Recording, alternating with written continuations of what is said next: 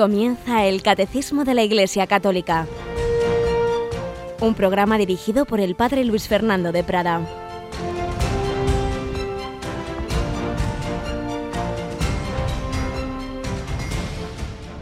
Muy buenos días y bienvenidos a esta nueva edición del Catecismo de la Iglesia Católica. Alabados sean Jesús y María. Aquí estamos una semana más queridos oyentes, muchos de los cuales ya os conozco más personalmente porque este fin de semana pasado estábamos en la Asamblea de la Renovación Carismática en el Parque de Atracciones de Madrid y fuisteis muchos los que nos saludasteis, los que os acercabais al set de Radio María y los que me decías, hombre, el Padre Luis Fernando, pues oímos el catecismo y la radio y nos dabais las gracias por la labor que hace Radio María, que no es cosa nuestra, es cosa del Señor, es cosa de la Virgen, somos simples y pobres instrumentos, pero os agradecemos todas esas muestras de cariño. También vino a la asamblea Yolanda que tenemos hoy aquí. buenos días, Yoli. Muy buenos días, padre un ambiente muy bueno, ¿verdad? El que vivimos en el parque de atracciones, no subiéndonos. Bueno, tú yo creo que el último día también te subiste alguna, aprovechaste, aprovechaste, ¿verdad?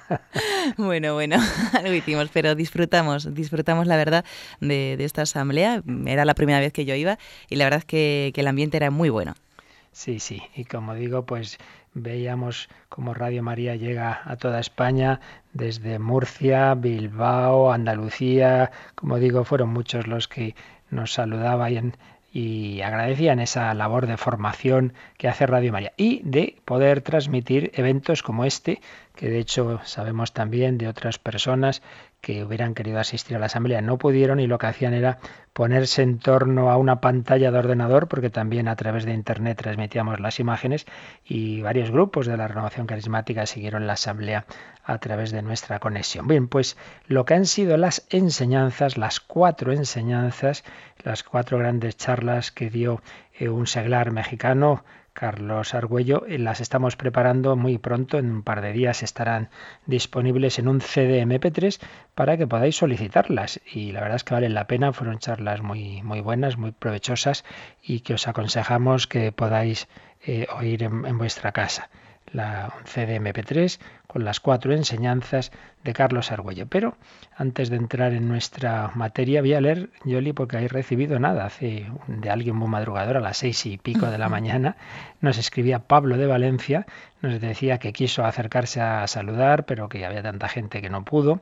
Pero nos dice a continuación, aquel conferenciante mexicano empezó a decir que el Señor estaba sanando a unas personas de cataratas, de, muchas cosas. Pues mire usted, yo soy de profesión soldador y con el tiempo noté que tenía un punto muy pequeño en el ojo derecho. No le di mucha importancia hasta que un día lo noté más grande y así que fue aumentando. En fin, fui a una revisión y me lo confirmaron. Menuda noticia. Tienes glaucoma. Has de aprender a vivir con él, me dijeron. Pues así que ya llevaba unos años con eso. No hablé en casa del tema, ¿para qué hacerlo? Es degenerativo y avanza con la edad. Tengo 37 años y la verdad que mala pata me dije. Lo realmente curioso, por así decir, es que mientras este hombre oraba, yo no pedía nada para mí. Yo solo repetía, sana señora tus hijos, que hoy han venido a verte.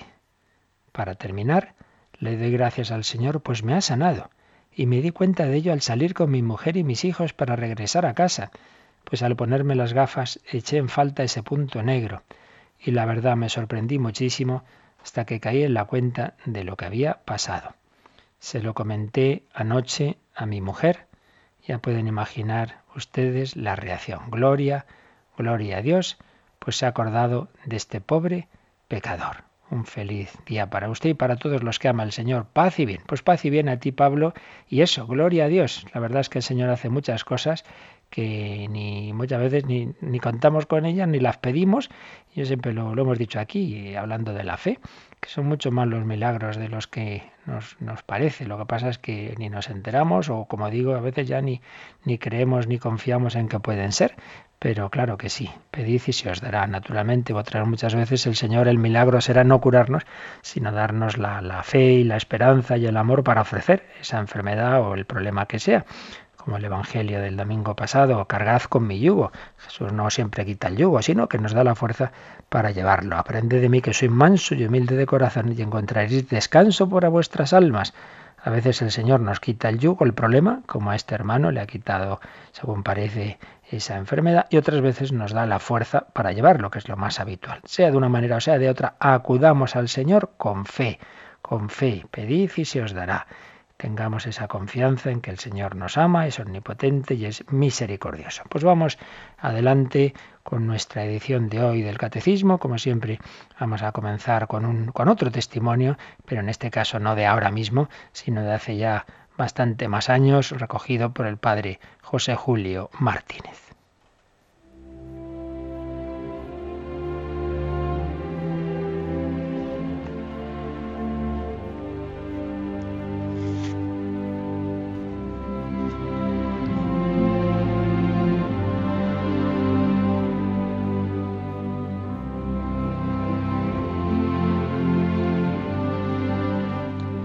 José Julio Martínez recogía entre sus artículos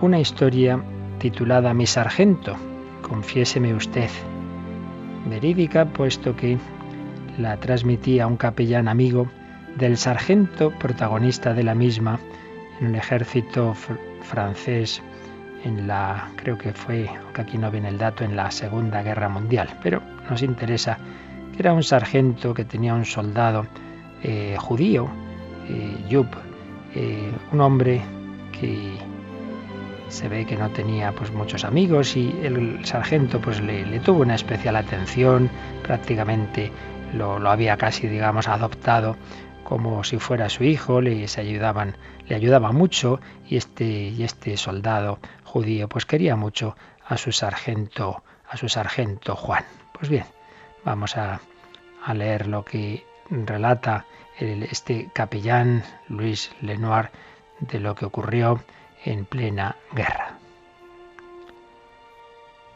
Se presentó ayer el sargento Juan, visiblemente emocionado, y fue tan interesante lo que me contó que procuré escribirlo para que no se me olvidase. Y aquí lo tenéis. Y viene el relato de este sargento después de un hecho bélico. Anoche tuve que salir de patrulla con Job, este soldado judío, y otros tres compañeros. Encontramos una patrulla enemiga. Nos agazapamos y disparamos. Pero ellos acertaron a Job en uno de sus disparos. El pobre chico cayó en tierra con una bala en el vientre. Me costó esfuerzo hacerle callar porque no podía contener los gemidos que le arrancaba el dolor. Mandé a dos de los chicos que nos guardasen la retirada, mientras Marcelo y yo separábamos a Job de la línea peligrosa. Finalmente, felizmente encontramos un hoyo hecho por una explosión anterior y allí nos pudimos meter todos. Era un sitio seguro, entonces atendimos a Job en lo posible. El pobre muchacho me cogió la mano y me acercó así diciéndome, mi sargento, dígame la verdad, ¿es grave lo que tengo? ¿Cuánto tiempo cree que viviré todavía? Yo veía que se estaba extinguiendo, pero le dije deseoso de confortarle, ánimo, amigo Job, todavía vivirás más de 30 años si no coges una pulmonía. Pero se me acercó con más fuerza y me dijo, no diga bromas, yo siento que me voy, pero no quiero morir sin más ni más. Debo decir que unos días antes, Job, que no es católico, había oído decir a uno de los soldados católicos, qué feliz me siento ahora, ayer me confesé parece que se me quitó un peso de encima y ni siquiera me importaría morir. También Job se había fijado en que algunos heridos graves llamaban al sacerdote y se confesaban. Pues bien, en este momento en que Job sentía que se moría, me dijo, por favor, mi sargento, confiéseme usted. ¿Pero qué dices, Job? ¿Estás bromeando? No, no es tiempo de bromas, mi sargento. Yo estaba conmovido. ¿qué iba a hacer con aquel hombre? ¿Rechazarlo? Eso sería acabar de matarlo. Oírle la confesión, pero si yo no soy sacerdote. En aquel momento hubiera preferido más que el capitán me llamase y me diese la orden de llevar una ametralladora hacia la patrulla. Pero de repente se me ocurrió una idea salvadora y le dije a Job, Job, tú no puedes confesarte ni recibir otros sacramentos, puesto que no estás ni bautizado, no eres cristiano. Entonces el herido, como si ya lo tuviese pensado, me dijo rápidamente, pues bautíceme usted ahora mismo. Eso sí, eso sí podía hacerlo. Tomé con el hueco de mis manos algo de agua que había allí mismo en el hoyo, la derramé sobre el herido, diciendo las palabras del bautismo que yo recordaba de mi catecismo. Pero se ve que esto no bastó a nuestro pobre Job. Seguía empeñado en que yo le confesase, y su robo era tan conmovedor que yo no me pude negar, y le dejé que me dijese sus pecados, pensando que yo después se lo contaría a usted, padre. Por eso mandé a Marcelo que se tapase los oídos, puesto que allí estábamos muy prietos y no podía salir nadie sin exponerse al peligro enemigo. Entonces le dije a yo, bueno amigo, como ya eres cristiano, puedes confesarte a tu gusto. Él me contó lo que más le preocupaba de su vida, incluso lo más secreto. Yo no sabía qué decirle después. Nunca en la vida he sentido emoción tan grande como cuando estaba oyendo a un moribundo sus pecados y su gran arrepentimiento. Pero también Dios me inspiró una buena idea y empecé a rezar, Padre nuestro, que estás en el cielo. Cuando terminé me sentí más tranquilo y pude decirle a Job que tuviese confianza, que Dios es todo lo mejor que podemos imaginar y que Dios le estaba esperando. Qué feliz se sentía entonces el pobre chico. Se empeñó en darme un abrazo y noté que estaba llorando. Tuve que hacer un esfuerzo para no llorar. Yo también. Habíamos procurado no hacer ruido para despistar a la patrulla enemiga. Así lo conseguimos. Luego pude conducir a Job, ayudado por Marcelo, hasta la trinchera. Pero cuando llegamos, apareció ya muerto. Entonces no pude contener las lágrimas. Miraba al joven judío recién hecho cristiano como a un hermano mío que acabase de morir. Y ahora comprendo qué fuerte es ese secreto que guardan los sacerdotes de las cosas que se les dicen en la confesión. Yo no soy sacerdote, estoy seguro de que me dejaría matar antes que contar nada de lo que me dijo Job, el judío recién bautizado, que se confesó conmigo antes de morir.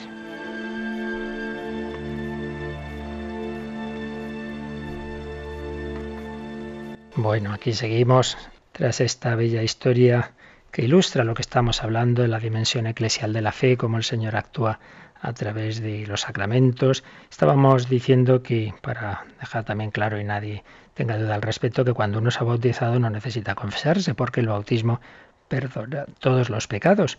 Pero este, este joven judío había oído esa dimensión también sanante de la confesión y, y quería, quería dejar en el alma de... no era un sacerdote, pero bueno, él quería exponer sus pecados y quedarse tranquilo. En cualquier caso, pues como el impacto de haber conocido a esos otros eh, soldados católicos, pues le, le, había hecho desear ese, ese sacramento de la Iglesia y recibió el bautismo, recibió luego esa, no la confesión, porque necesitaba un sacerdote, pero al menos estuvo ese su deseo. Pues vamos nosotros adelante para conocer mejor esta fe de nuestra Santa Madre Iglesia, la fe de la Iglesia Católica que estamos aquí exponiendo en estos días.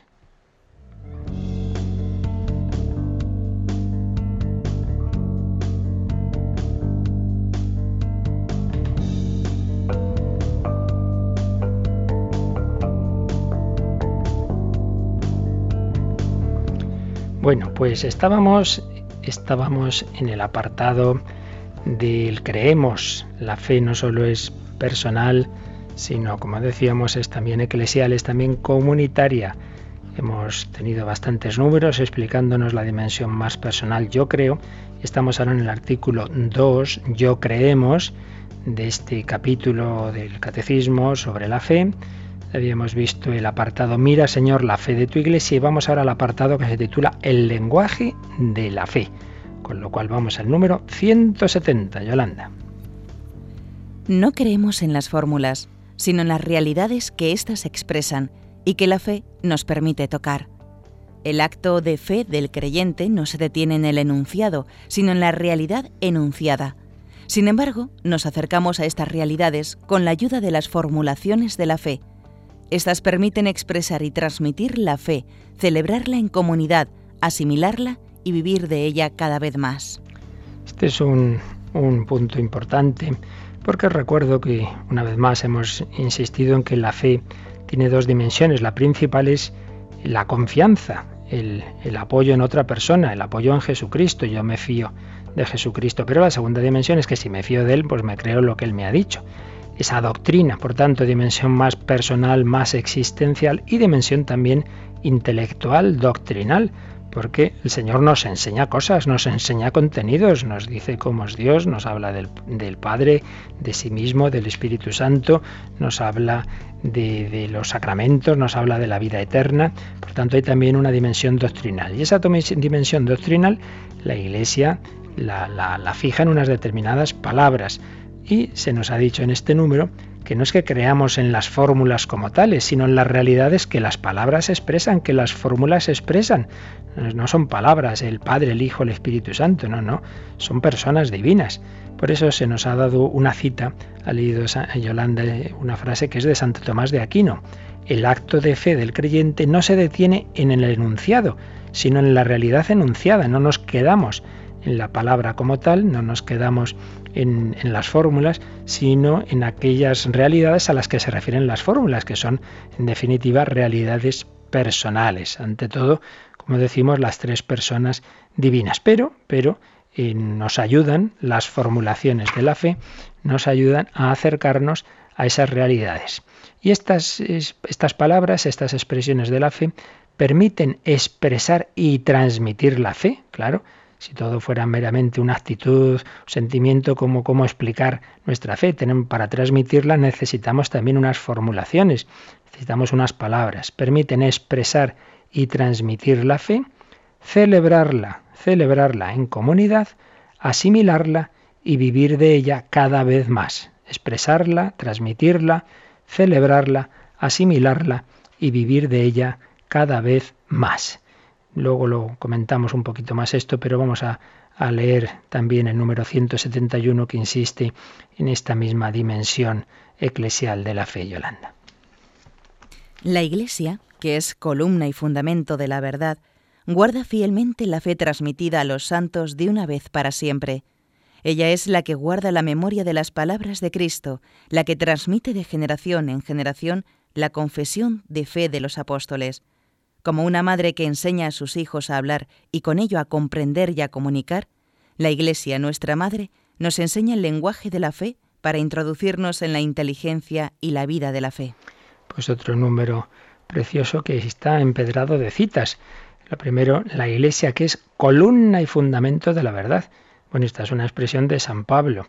Eh, columna y fundamento de la verdad llama San Pablo a la Iglesia en su primera carta a Timoteo 3.15.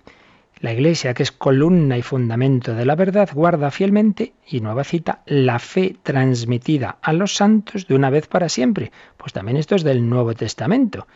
Eh, la fe transmitida a los santos de una vez para siempre es una expresión de la carta de San Judas. Sabéis que hay Judas Iscariote, pero también tenemos otro Judas santo y que tiene una carta en el Nuevo Testamento, la fe transmitida a los santos de una vez para siempre. Y sigue diciendo el catecismo que la Iglesia guarda la memoria de las palabras de Cristo. Esa memoria la transmite de generación en generación la confesión de fe de los apóstoles. Y se nos pone este precioso ejemplo de que es como una madre que enseña a sus hijos a hablar. Una madre transmite un lenguaje, un lenguaje que va a permitir a ese niño introducirse en el mundo y entender el mundo. Pues también la, iglesia es esa madre que da un lenguaje, el lenguaje de la fe enseña a sus hijos a hablar y con ello a comprender y a comunicar. La Iglesia nos enseña el lenguaje de la fe para introducirnos en la inteligencia y la vida de la fe. Esto nos permite repasar algo que habíamos visto hace ya tiempo. Vamos a irnos, Yolanda, al número 78, número 78, donde recordemos que eh, hay dos grandes cauces de transmisión de la revelación divina. Dios nos ha hablado, esa revelación de Dios ha culminado en Jesucristo y nos llega fundamentalmente por dos cauces, la escritura y la tradición. Pues bien, vamos a recordar lo que decía el número 78 sobre la tradición. Esta transmisión viva, llevada a cabo en el Espíritu Santo, es llamada la tradición en cuanto distinta de la Sagrada Escritura, aunque estrechamente ligada a ella. Por ella, la Iglesia con su enseñanza, su vida y su culto, conserva y transmite a todas las edades lo que es y lo que cree. Las palabras de los santos padres atestiguan la presencia viva de esta tradición, cuyas riquezas van pasando a la práctica y a la vida de la Iglesia que cree y ora la tradición, que no son solo palabras, sino la Iglesia con su enseñanza, su vida, su culto, conserva y transmite a todas las edades lo que es y lo que cree. Una cita del Concilio Vaticano II, la Dei Verbum 8. Así pues, esta dimensión eclesial de la fe es muy clara, se nos transmite eh, lo que el Señor nos ha revelado, pues a través de esa tradición, a través de todos esos instrumentos que de todos esos elementos mejor que tenemos en la Iglesia, no solo la enseñanza, sino de una manera muy particular los sacramentos. Precisamente decíamos también que el mejor comentario y profundización de este tema lo tenemos en la encíclica Lumen Fidei, la encíclica sobre la fe, precisamente cuya primera redacción había preparado el Papa Benedicto y que luego ya pues asumió y completó y, y, y, publicó con su autoridad el Papa Francisco, la Lumen Fidei, pues veíamos cómo precisamente su capítulo tercero sobre la dimensión eclesial de la fe, con el título Transmito lo que he recibido. Y veíamos en días anteriores cómo nos habla de los sacramentos como un, modo muy extraordinario de transmisión de la fe, porque la fe no es simplemente un contenido doctrinal que se podía transmitir a través de un libro, sino que es una vida, y esa vida se transmite no solo a través de palabras y de libros, sino de una manera muy especial a través de los gestos sacramentales, de la liturgia, que son como una memoria encarnada, en la que hay más, hay más que palabras, hay gestos, hay cánticos, hay acciones, hay, hay objetos como es el agua, el, el pan, el vino, etc. Tiene la encíclica varios números sobre eh, los sacramentos. Por ejemplo, nos habla del bautismo de niños. Claro, aquí vemos cómo la fe se vive dentro de la comunidad de la Iglesia, se inscribe en el nosotros comunitario, así el niño sostenido por otros, por sus padres y padrinos.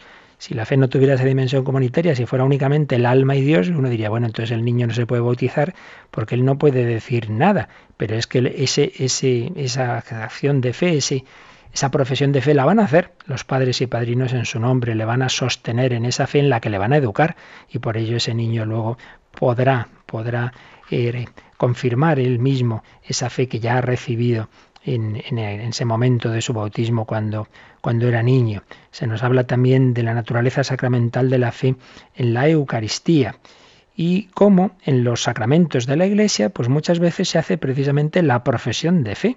Se reza el credo, concretamente en la Santa Misa, en los domingos y solemnidades, pues profesamos el credo. Y como el credo tiene una estructura trinitaria.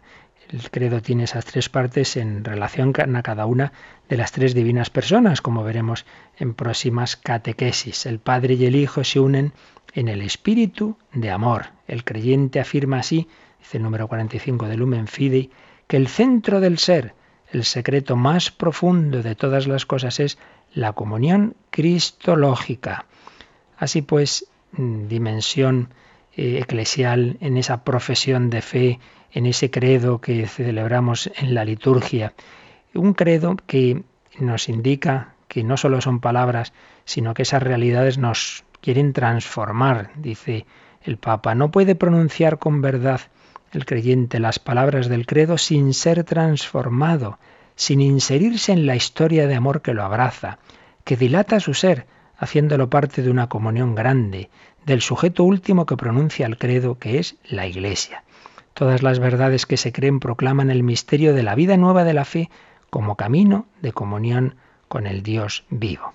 Pero se nos va a hablar también, además del, credo y de los sacramentos, de la oración, concretamente del Padre Nuestro. Recordad que ya en el bautismo pues se va a rezar el Padre Nuestro, se reza también en, la Santa Misa, en realidad pues prácticamente en todas las acciones eh, litúrgicas y oracionales de la Iglesia está pues la gran oración de Cristo. Pues también, también el Padre Nuestro evidentemente es un instrumento extraordinario de transmisión de la fe, de ponerla en práctica, la fe en, Dios Padre, la fe en que somos hijos de Dios por la redención de Jesucristo. Pero también se nos va a hablar del decálogo, un camino, una vía interior a recorrer a la luz de la fe, de la confianza total en el Dios Salvador, el decálogo adquiere su verdad más profunda, contenido en las palabras que introducen los diez, mandamientos. Yo soy el Señor tu Dios, que te saqué de la tierra de Egipto. El decálogo no es un conjunto de preceptos negativos, sino indicaciones concretas para salir del desierto del yo autorreferencial cerrado en sí mismo y entrar en diálogo con Dios, dejándose abrazar por su misericordia para ser portador de esa misma misericordia. Así, la fe confiesa que el amor de Dios, origen y fundamento de todo, se deja llevar por este amor para caminar hacia la plenitud de la comunión con Dios. El decálogo es el camino de la gratitud, de la respuesta de amor, que es posible porque en la fe nos hemos abierto a la experiencia del amor transformante de Dios por nosotros. Por ello, al acabar el número 46 de la encíclica Lumen Fide, el Papa Francisco dice, he tocado así los cuatro elementos que contienen el tesoro de memoria que la Iglesia transmite, la confesión de fe, la celebración de los sacramentos, el camino del decálogo y la oración.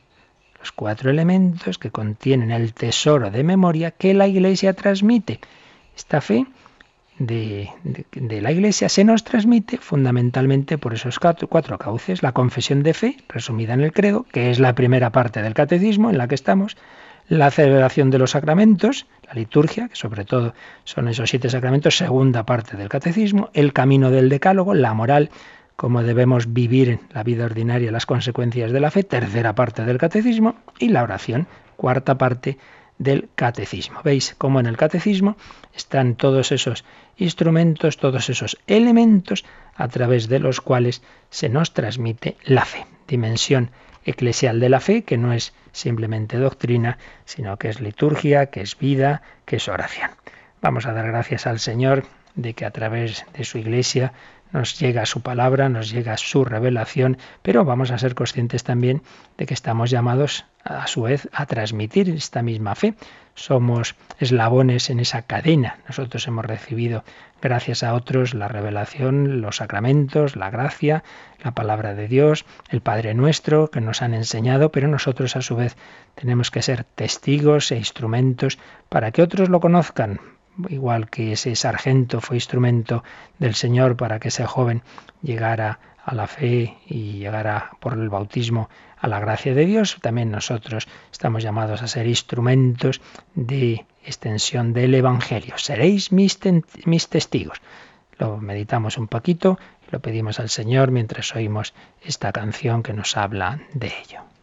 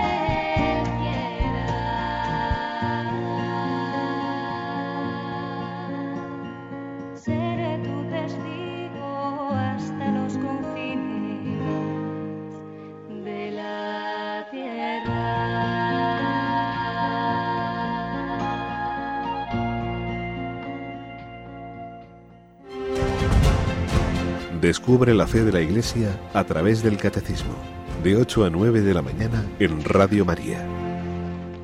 Pues sí, dimensión eclesial de la fe. Y de ello escribía un joven teólogo allá por el año 68, un tal Joseph Ratzinger, un librito interesantísimo, profundo, denso, no es para todos los paladares, Introducción al Cristianismo. Y releyendo este libro, estaba viendo cómo algunas de las ideas que en él exponía, pues están de fondo también de luego como es natural, de magisterio suyo del Papa, e incluso de esta encíclica Lumen Fidei, que como decimos y recordaba el Papa Francisco, pues le había dejado ya en buena medida preparada su ya Benedicto XVI. Pues si vamos a este libro, Introducción al Cristianismo, podemos leer algo que nos ilustra este, esto que estamos viendo ahora mismo en el Catecismo sobre la palabra, sobre la fe y su lenguaje. Escribía un apartado habla a propósito del credo, el símbolo como expresión de la estructura de la fe, escribía Joseph Ratzinger, fe y palabra, resumimos algunas de las ideas. La fe no es una cavilación en la que el yo se pone a reflexionar sobre la fe. Es más bien el resultado de un diálogo, expresión de la audición, de la recepción y de la respuesta que mediante el intercambio del yo y del tú lleva al hombre al nosotros de quienes creen lo mismo. Es un diálogo, está, recordad que en el bautismo y en la renovación de las promesas bautismales el sacerdote nos pregunta, ¿creéis en Dios? Sí, creo, un diálogo. San Pablo nos dice que la fe viene por el oído, Romanos 10, 17. Esta frase expresa la estructura permanente de lo que aquí se realiza. Ahí vemos la diferencia entre la fe y la pura filosofía. La fe procede de la audición, por el oído, no de la reflexión, como la filosofía. Su esencia no estriba en ser proyección de lo que uno concibe, no, no, la fe nace de la audición, es recepción de lo no pensado. De tal modo que el pensar en la fe es siempre una reflexión sobre lo que antes se ha oído y recibido. Claro que hay una reflexión sobre la fe, que es la teología, pero una reflexión posterior a haber recibido el mensaje. No es que uno se pone a pensar y deduce la fe, no, no. La fe te viene por la predicación que tú oyes desde fuera y luego piensas en ella. en la fe predomina la palabra sobre la idea decía Joseph Ratzinger. En la filosofía es al revés.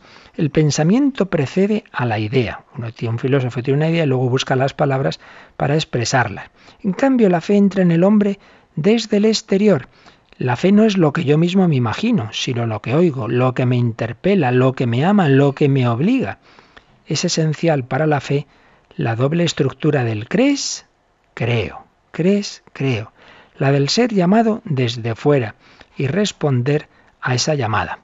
Excepción hecha de poquísimos casos, la fe no ha sido la búsqueda privada de la verdad, eh, no, es la búsqueda privada de la verdad la que ha llevado a la fe, sino la aceptación de lo que se oyó. Sí, hay personas que han hecho una búsqueda personal, privada, y han llegado a la fe, pero normalmente nos viene porque hemos recibido un mensaje. La fe no puede ni debe ser un puro producto de la reflexión. A quienes, hay quienes creen que la fe pueden hacer porque nos la imaginamos, porque podemos encontrarla. Se ignora que lo característico de la fe es ser aceptación de lo que yo no puedo imaginarme, pero ha de ser una aceptación responsable. Puedo apropiármelo más y más porque yo mismo me he entregado a ese contenido de la fe como a lo más grande. La fe no es fruto de mis pensamientos, me viene de afuera. La palabra no es algo de lo que dispongo y cambio a mi gusto, sino que se anticipa a mí mismo, a mi idea. Así pues, hablaba Joseph Ratzinger del primado de la palabra sobre la idea de uno. Y a ese primado de la palabra, decía, va unido el carácter social de la misma, carácter social. Y aquí hay otra diferencia con la estructura individualista del pensar filosófico. Primera diferencia es que en la filosofía ante todo es lo que uno piensa, una idea y luego viene la palabra. Pero la segunda es que la filosofía es obra de un pensar individualista, por supuesto. Nadie vive solo de sus propias ideas, todos debemos ideas a los demás, Sí, pero es verdad que el filósofo, pues ante todo es ese hombre que reflexiona de una manera más individual. En cambio, para la fe, lo primero es la palabra predicada. La idea es íntima, la palabra en cambio es lo que nos une, es la forma en la que surge la comunicación, es la forma en la que el espíritu es también humano, corporal y social. Esta supremacía de la palabra significa que la fe está ordenada a la comunidad de espíritu de modo muy distinto al pensar filosófico. En la filosofía lo primario es la búsqueda primada de la verdad. Después se encuentran compañeros de viaje. En cambio, la fe, desde el primer momento, es una llamada a la comunidad. Su finalidad es ante todo social, suscitar la unidad del espíritu mediante la unidad de la palabra. Todos estamos en una celebración profesando la misma fe. Creo, creemos, todos creemos en esas mismas realidades que se nos transmiten. Después, solo después, abre el camino que lleva a la aventura de la verdad. Pero primero viene esa, esa dimensión social.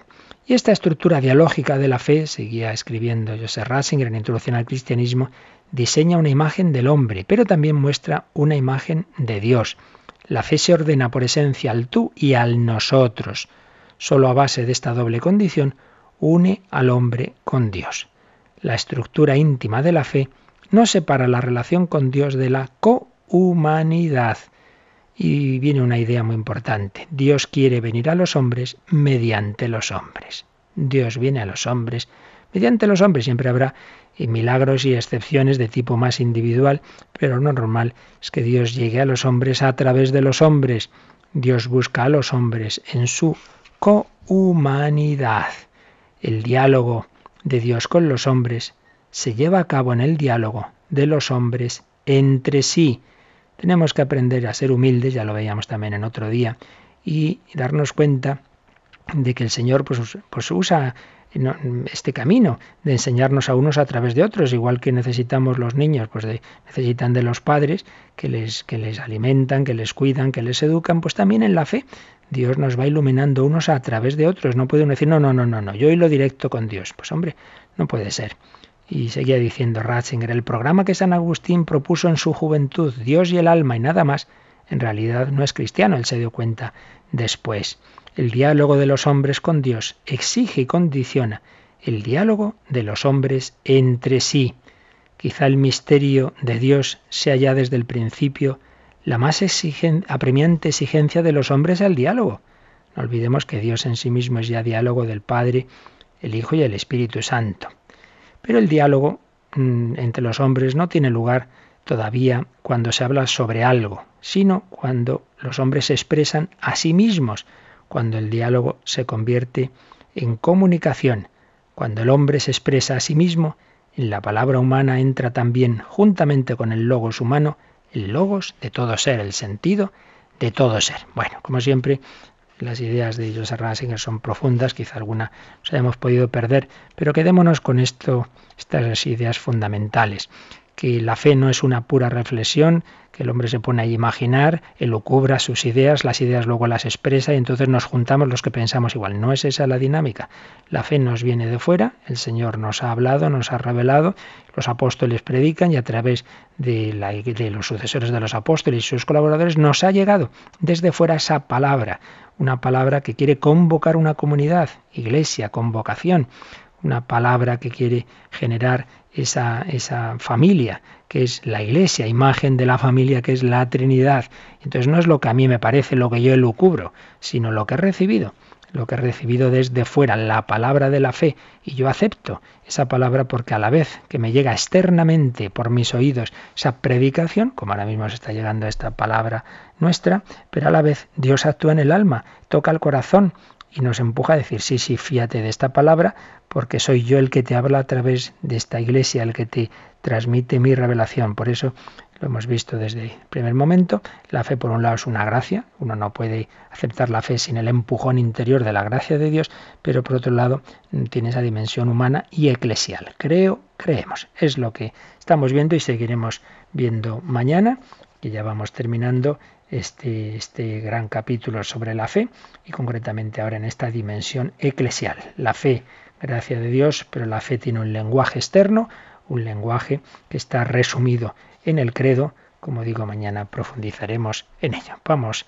a dejar los últimos minutos para agradecer al Señor esa, esa gracia que nos ha dado de vivir en la iglesia, de recibir la fe, o si alguno de los que me oís aún no estáis, pero la estáis buscando, pues tranquilos que el que busca encuentra. El Señor también tocará vuestro corazón porque Él quiere llegar a todos los hombres. Lo pensamos un poquito y también si queréis hacer alguna consulta, pues podéis hacerlo, como ahora nos recordarán. Participa en el programa con tus preguntas y dudas. Llama al 91 153 8550. También puedes hacerlo escribiendo al mail catecismo arroba radiomaria.es. Catecismo arroba radiomaria.es.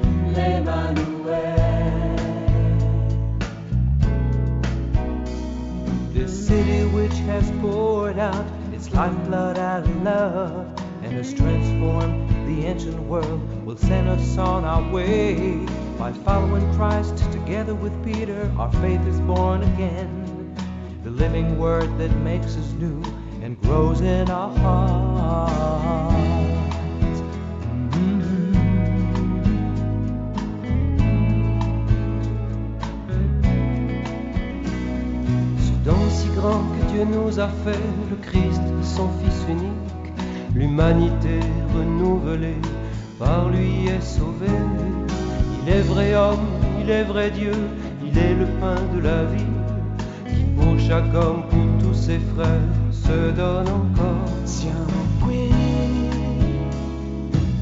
sotto la stessa luce, sotto la sua croce, cantando ad una voce. L'Emanuele, l'Emanuele.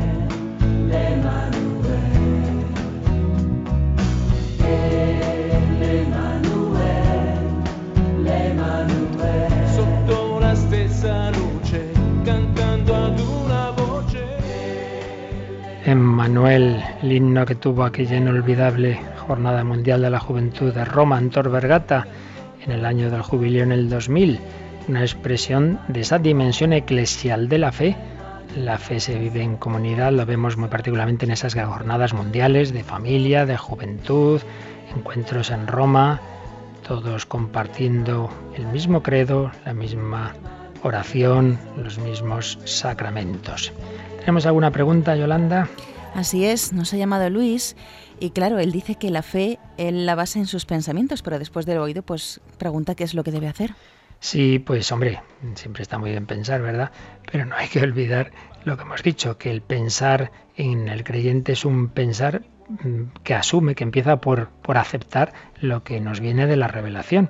Una cosa son mis propias cavilaciones y otra cosa es, evidentemente, que, que, es infinitamente, y, no, y, no, y lo digo con, con, exactitud, infinitamente más fiable lo que nos viene de la fe porque nos viene de Dios que lo que yo cabilo.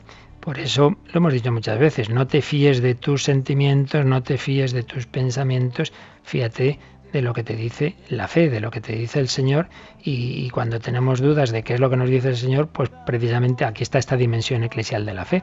La Iglesia nos precisa, nos precisa en su doctrina lo que es claramente revelación, lo que sin ninguna duda viene del Señor, y luego lo que ya son, bueno, pues maneras de explicar las cosas, reflexiones, en fin, ahí está la teología. Pero vamos, la idea eh, clave es esta, que, que, el cristianismo no es cada uno a su aire busca a Dios y cojo de aquí y de allá, cojo esto, lo otro, lo que a mí me parece. Eso es religión a la carta a mi medida, sino que es aceptar esa revelación que Dios ha ido haciendo, que hemos aquí expresado los meses anteriores, poco a poco, ¿verdad? Toda esa revelación a través de la historia, de lo que está recogido en el Antiguo Testamento, en el Nuevo Testamento, ante todo la culminación de la revelación en Cristo y que Jesús ha encomendado a su iglesia que, extienda por los cauces que hemos dicho antes, ¿verdad?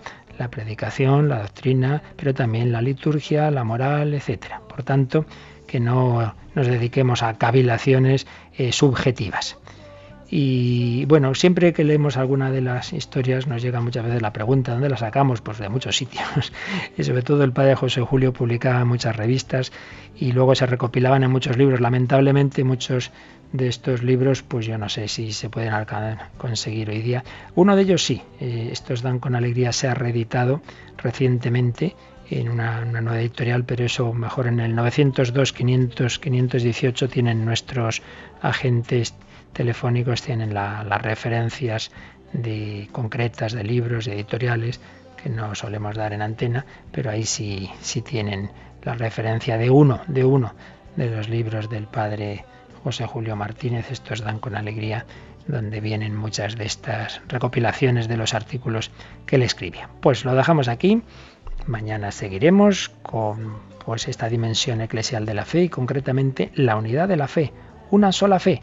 ¿Cómo es esto de que la fe es una, a pesar de que la podemos eh, expresar y vivir de muchas formas? Yo recuerdo que decíamos al principio del programa, que, muy prontito, en un par de días, tendremos ya preparado el CD que ya podéis solicitar con las cuatro enseñanzas en CD en MP3, las cuatro enseñanzas de Carlos Argüello, esas cuatro charlas muy interesantes, precisamente sobre la fe, sobre el Espíritu Santo, sobre sus dones, sobre la nueva evangelización, cuatro enseñanzas que han tenido lugar en la Asamblea de la Renovación Carismática de este pasado fin de semana y que podéis escuchar tranquilamente y será de mucho provecho, pues como digo, si solicitáis el CD que estamos preparando con los audios de estas cuatro charlas, como siempre a través de nuestra página web www.radiomaria.es o llamando al 902 500 518. Pedimos al Señor su bendición para vivir en la fe, en la esperanza y en el amor este día que hoy nos ha concedido. La bendición de Dios Todopoderoso. Padre, Hijo y Espíritu Santo, descienda sobre vosotros. Que paséis un buen día, luego rezaremos juntos el ángel y a la noche estaré de nuevo con vosotros en ese otro programa en que, que, quiere traducir y expresar la fe en relación con la cultura contemporánea, con el hombre de hoy, el hombre de hoy y Dios.